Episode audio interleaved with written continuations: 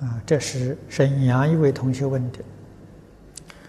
他说：“断一分烦恼，分别执着，就是功夫成片了。那此人应是什么样子？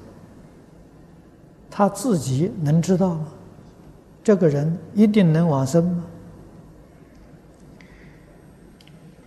这个问题，断。”一分烦恼分别执着，这个一分的标准是多少？关键在这个地方。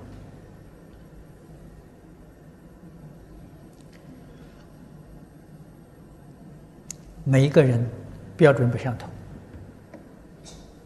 甚至于大小成经里面标准也不相同。佛。为什么说这么多不同的标准？佛说经不是主动说的，因人而异。佛是 迁就众生不同标准，我们自己要明了。至于。这个断了烦恼分别执着是什么样子？这个样子很明显。如果分别执着要是断了一些，人烦恼就少了。啊，这经上常讲，烦恼轻，智慧就增长。啊，最明显的，你听经，你有悟处；你读经，你能够通达义理。啊，这非常明显的，处事待人接物，在日常生活当中，啊，你会觉得比过去。进步很多啊！过去处事待人呢，有许多不当之处，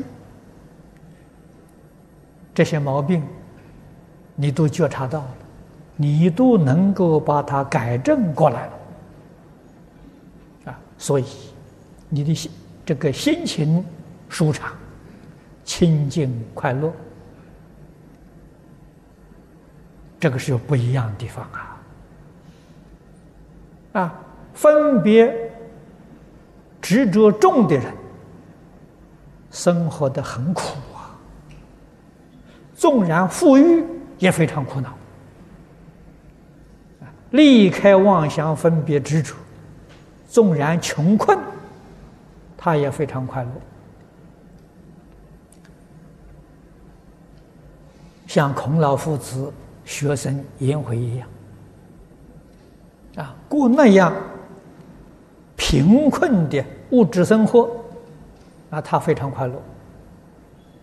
所以孔老夫子也感叹说，在他那个生活环境里面，一般人过就是人不堪其忧啊，啊，可是颜回呢，也不改其乐啊，啊，他乐的是什么？烦恼分别执着少，他快乐啊，